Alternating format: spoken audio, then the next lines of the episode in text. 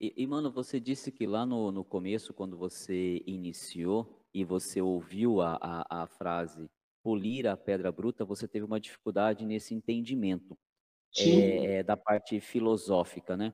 Agora conta, conta um pouquinho para nós aí nesse, nesse, nessa jornada que você fez de estudos até para, vamos dizer assim, para aprimorar o seu lado filosófico, o que mais te surpreendeu em relação a, a, a ao que é, é, ser filosófico, ser um, um, uma pessoa é, no sentido mais puro da palavra, pensante, né? Que uma pessoa que reflete é, no que suas atitudes vão vão ter de consequências para si e para com o próximo, naquilo que está ao seu redor, porque quando a gente vai estudar filosofia, né? Se é, se é, que a gente pode resumir de uma maneira grosseira, a gente aprende, a, na verdade, a dar valor a tudo, né? Por que, que, por que, que, o, por que, que o, o, o vento sopra? Qual a consequência dele? Então, qual foi a sua maior dificuldade quando você se tornou, foi em busca dessa, dessa, desse estudo filosófico?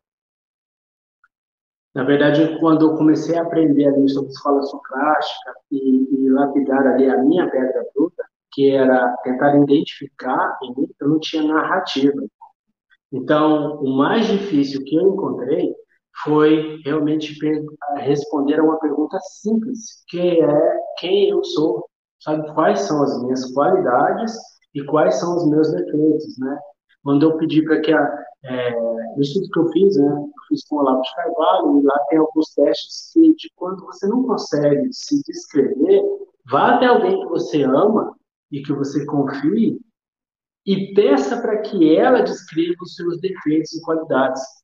Mas lembre-se, não questione, fique tentar ficar ali se justificando, só acate aquilo lá e medite em cima daquilo, faça reflexão, que é o que é, o, o, o, grande charada de tudo é isso, né? É você escutar algo novo e refletir. Você não precisa acatar, mas também não rejeite, né?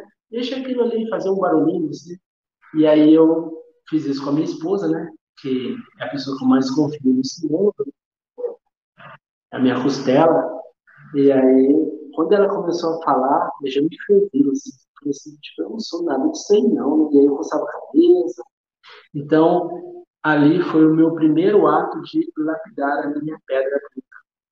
Sabe? Quando ela falou assim que eu era exagerado, estava infantilizado, não tinha nenhuma simbologia que correspondesse a ela assim uma segurança, sabe?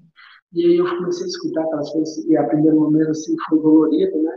E aí você tem um embate, que é ou você começa a mudar, e a mudança ela é realmente dolorida, né? Ela, mas você tem ali um, um porquê mudar. E Vitor Frankl, que é um, um, logoterapeuta que eu gosto muito dos estudos dele, ele diz que quando você tem um porquê, você supera qualquer como, né? Então, eu olhava para ela e falava assim, eu quero ser um marido melhor para essa, essa mulher aqui, né?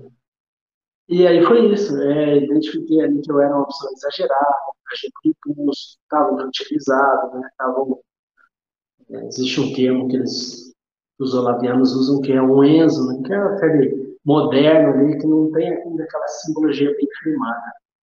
Então foi isso, meu irmão. Foi realmente é, criar para a pedra bruta, eu poder lapidar ela, o mais difícil foi realmente ver quais arestas eu precisava lapidar. E continuo ainda, confesso que eu estou treinando. Eu fico remoendo tudo que eu escrevo lá e, e ruminando para ver se aquilo lá entra em mim. Que bom, maravilha, meu irmão. Ótimo relato, muito bonito.